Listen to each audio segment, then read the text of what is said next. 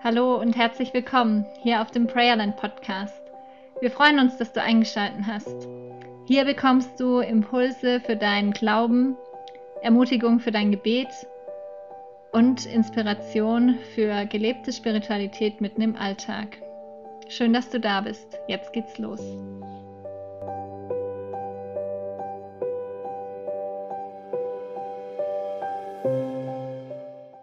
Liebe Freunde, ich bin wieder auf einen sehr interessanten Vers gestoßen in der Heiligen Schrift aus dem ersten Samuelbuch, Kapitel 12. Da heißt es im Vers 23, Samuel sagt, es sei ferner von mir, mich an dem Herrn dadurch zu versündigen, dass ich ablassen würde, für euch zu beten und euch zu lehren und den guten und richtigen Weg zu weisen.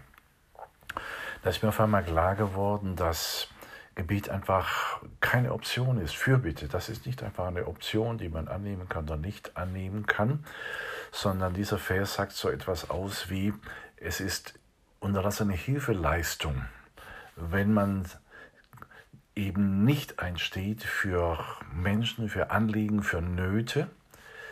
Und es hat etwas mit Sünde zu tun denn wir sind berufen, diese Welt auch durch unser Gebet ein Stück göttlicher, ein Stück besser zu machen. Und Gott hat es wohl so verfügt, dass er einen großen Bereich seines Heils in dieser Welt in seine Gemeinde legt, in die Gebete seiner Kinder.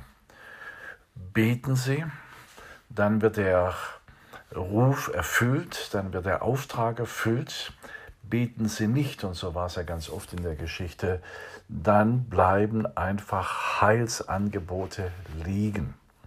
Was immer das in der Praxis dann heißt, dass Menschen eben nicht verändert werden, dass Gemeinde, Gemeinden sich nicht bessern, dass Probleme nicht oder weniger gut gelöst werden, dass die dunklen Mächte weniger zurückgedrängt werden.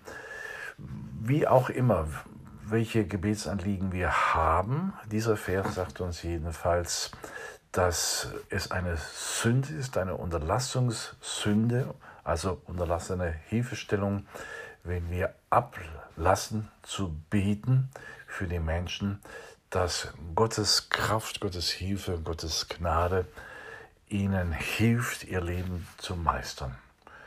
Das motiviert mich, weil ich denke, das hätte Gott so nicht gesagt wenn es ihm nicht ganz arg wichtig wäre darum. Oder ich könnte auch sagen, er hätte es nicht gesagt, wenn wir ihm nicht so wichtig wären, dass er einen Gutteil seines Heilswerk in unsere Hände, könnte man sagen, unsere betenden Hände legt, unsere Herzen in unseren Mund und er regelrecht darauf wartet, betet ihr mit, betet ihr nicht mit. Wir kennen den Satz, den Jesus ja seinen Jüngern gesagt hat, vor Gethsemane, könnt ihr nicht eine Stunde mit mir beten?